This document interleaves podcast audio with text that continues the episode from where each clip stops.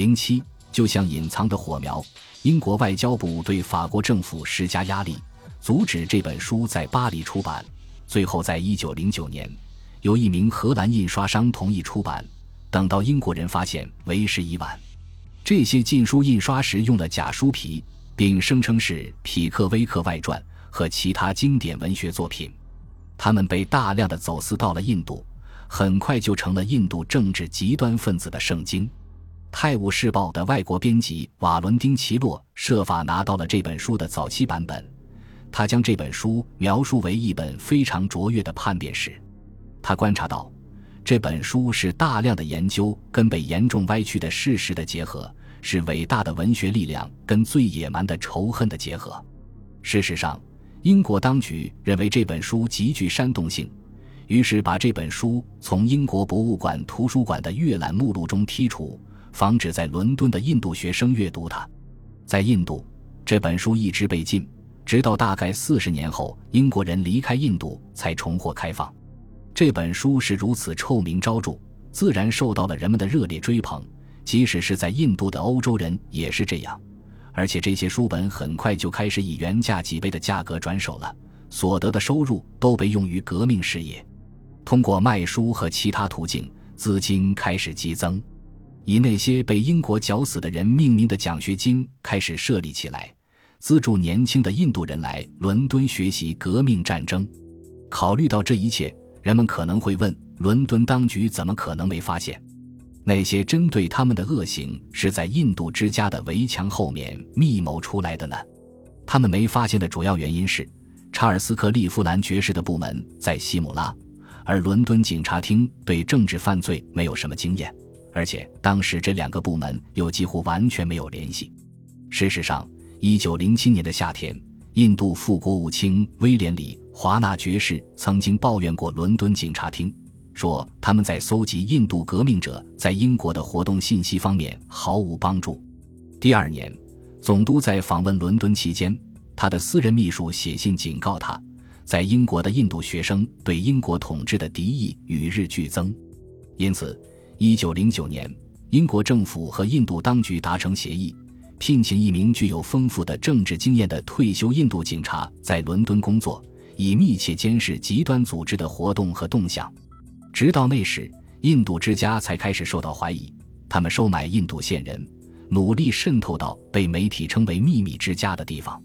但是，这一切来得太晚了。最终，威廉·寇松怀利爵士还是死在了暗杀者的枪口下。后来有消息透露，这把手枪是萨瓦卡本人亲自交给迪英格拉的。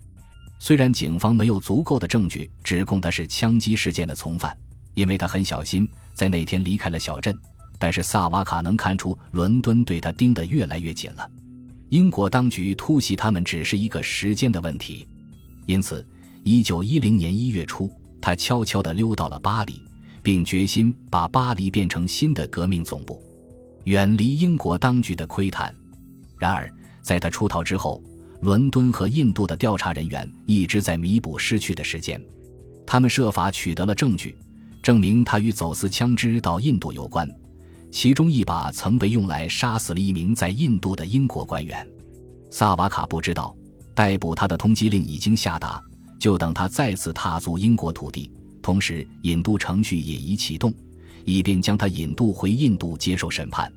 一九一零年的春天，虽然萨瓦卡的朋友强烈的警告过他，但是他还是决定回伦敦几天。据说是一名女性引诱他回来的。在维多利亚车站，他一下火车就被伦敦警察厅的警察看见，并马上被逮捕了。他除了被指控发动战争、煽动战争。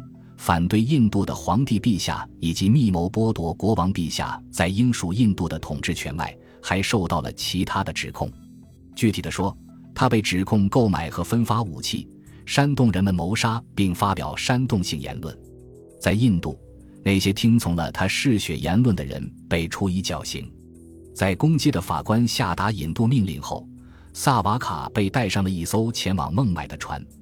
同行的有一名负责押送的武装警察，但在到达马赛时，萨瓦卡趁着警察转身的时候，设法从一个舷窗挤了出去，跳进了海港。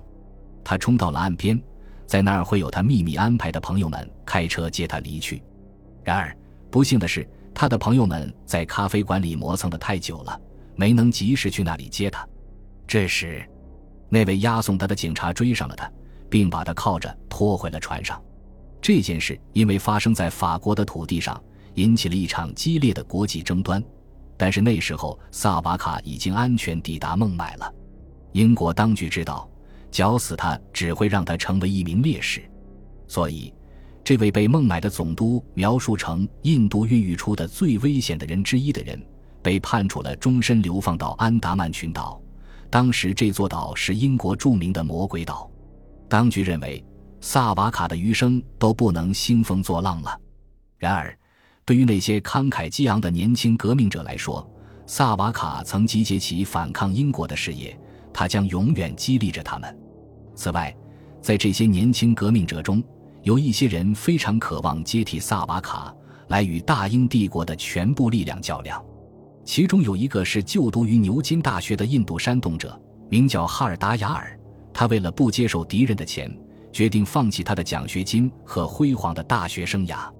哈尔达雅尔在印度之家工作过，在那里他受到了比他高一年级的萨瓦卡的强烈影响。之后，他曾前往巴黎逗留了一段短暂的时间。那时候的巴黎是一张革命思想和活动的温床。他在巴黎遇到了流亡的俄国革命者，他们愿意将他们痛苦得来的经验传授给新来者。但很快，他就发现自己不赞同其他同党在印度对英国人所采取的策略。他认为，暗杀个人虽然能够引起人们注意他们的事业。但永远都无法带来全国性的起义，以便有足够的规模去粉碎英国的统治。总之，要做更大的事情。他说：“我们不仅要锯掉树枝，还必须把斧子砍到树根上。我们需要的不是暗杀者，而是一支训练有素的军队。他们会充满革命热情，然后渗透到印度，在那里，走私而来的武器正在秘密的藏匿点等着他们。”哈尔达雅尔知道在哪里可能招募到一支这样的军队。由于连年的季风雨不足，从1905年到1910年，旁遮普发生了严重的饥荒，因此成千上万的锡克教徒不得不迁移到缅甸、马来亚和中国。一些人甚至冒险迁去更遥远的东方，定居在美国和加拿大的太平洋海岸。很快。锡克教徒和其他印度人在旧金山和温哥华地区形成了自己的社区，他们在那里建立了自己的庙宇和学校。他们许多人的体格都很好，其中有很大一部分人在印度军队里服过役。但是，大多数人慢慢的发现，北美并不是他们以前所期望的那种地方。欧洲大多数人不熟悉他们的风俗习惯，所以他们在这里不太受欢迎。而且欧洲人跟他们也没有共同语言，同时他们愿意为了微薄的收入而工作，这也激怒了工会。很快，他们激增的人口开始引起移民局的注意，所以他们发现自己越来越孤独和疲惫。就在这时候，一九一一年九月，哈尔达雅尔搬到了加利福尼亚，并在他们中间建立了他的革命总部，安全地摆脱了英国当局。与此同时，虽然萨瓦卡被驱逐出了印度，但是印度的恐怖主义活动仍在继续。每两个星期就会发生一起暗杀事件，受害者大多数都是印度人，其中很多是受雇于英国的警察。但是在一九一二年十二月二十三日，极端分子发动了他们迄今为止最雄心勃勃和最壮观的袭击。当时总督哈丁勋爵和他的妻子骑着一头大象。隆重地进入印度的新首都德里，这时一枚炸弹向总督扔了过来，在六英里外的地方都能听见爆炸声，但这对夫妇幸存了下来。尽管如此，哈丁勋爵还是受到了严重的伤害，他的背部被一些包在炸弹里的钉子、螺丝钉和唱针严重划伤了。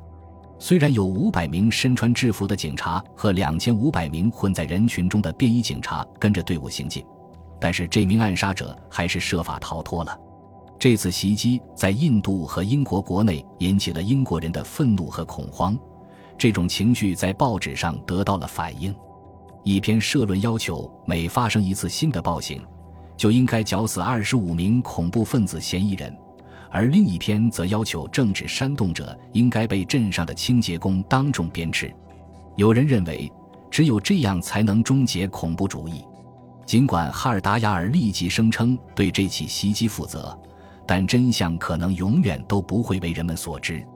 然而，英国人开始对美国政府施加各种压力。要求逮捕哈尔达雅尔和他的同党，并且引渡他们，但是没有任何确凿的证据证明他个人参与了袭击，而且美国公众也对印度人的追求抱有同情，因此抓捕哈尔达雅尔的希望似乎很渺茫。与此同时，一位名叫威廉霍普金森的印度高级警官被秘密地派往了旧金山去调查哈尔达雅尔的活动，他能说一口流利的印度语。用假名住进了一家旅馆，这家旅馆靠近革命者的行动基地。他接到的指示是让查尔斯·克利夫兰爵士充分了解哈尔达雅尔下一步可能实施的计划，同时也要收集足够的证据证明哈尔达雅尔的恶行，以说服美国当局，如果他们为哈尔达雅尔提供庇护，允许他再次发动袭击，这将为英美关系带来灾难性的后果。本集播放完毕，感谢您的收听，喜欢请订阅加关注，主页有更多精彩内容。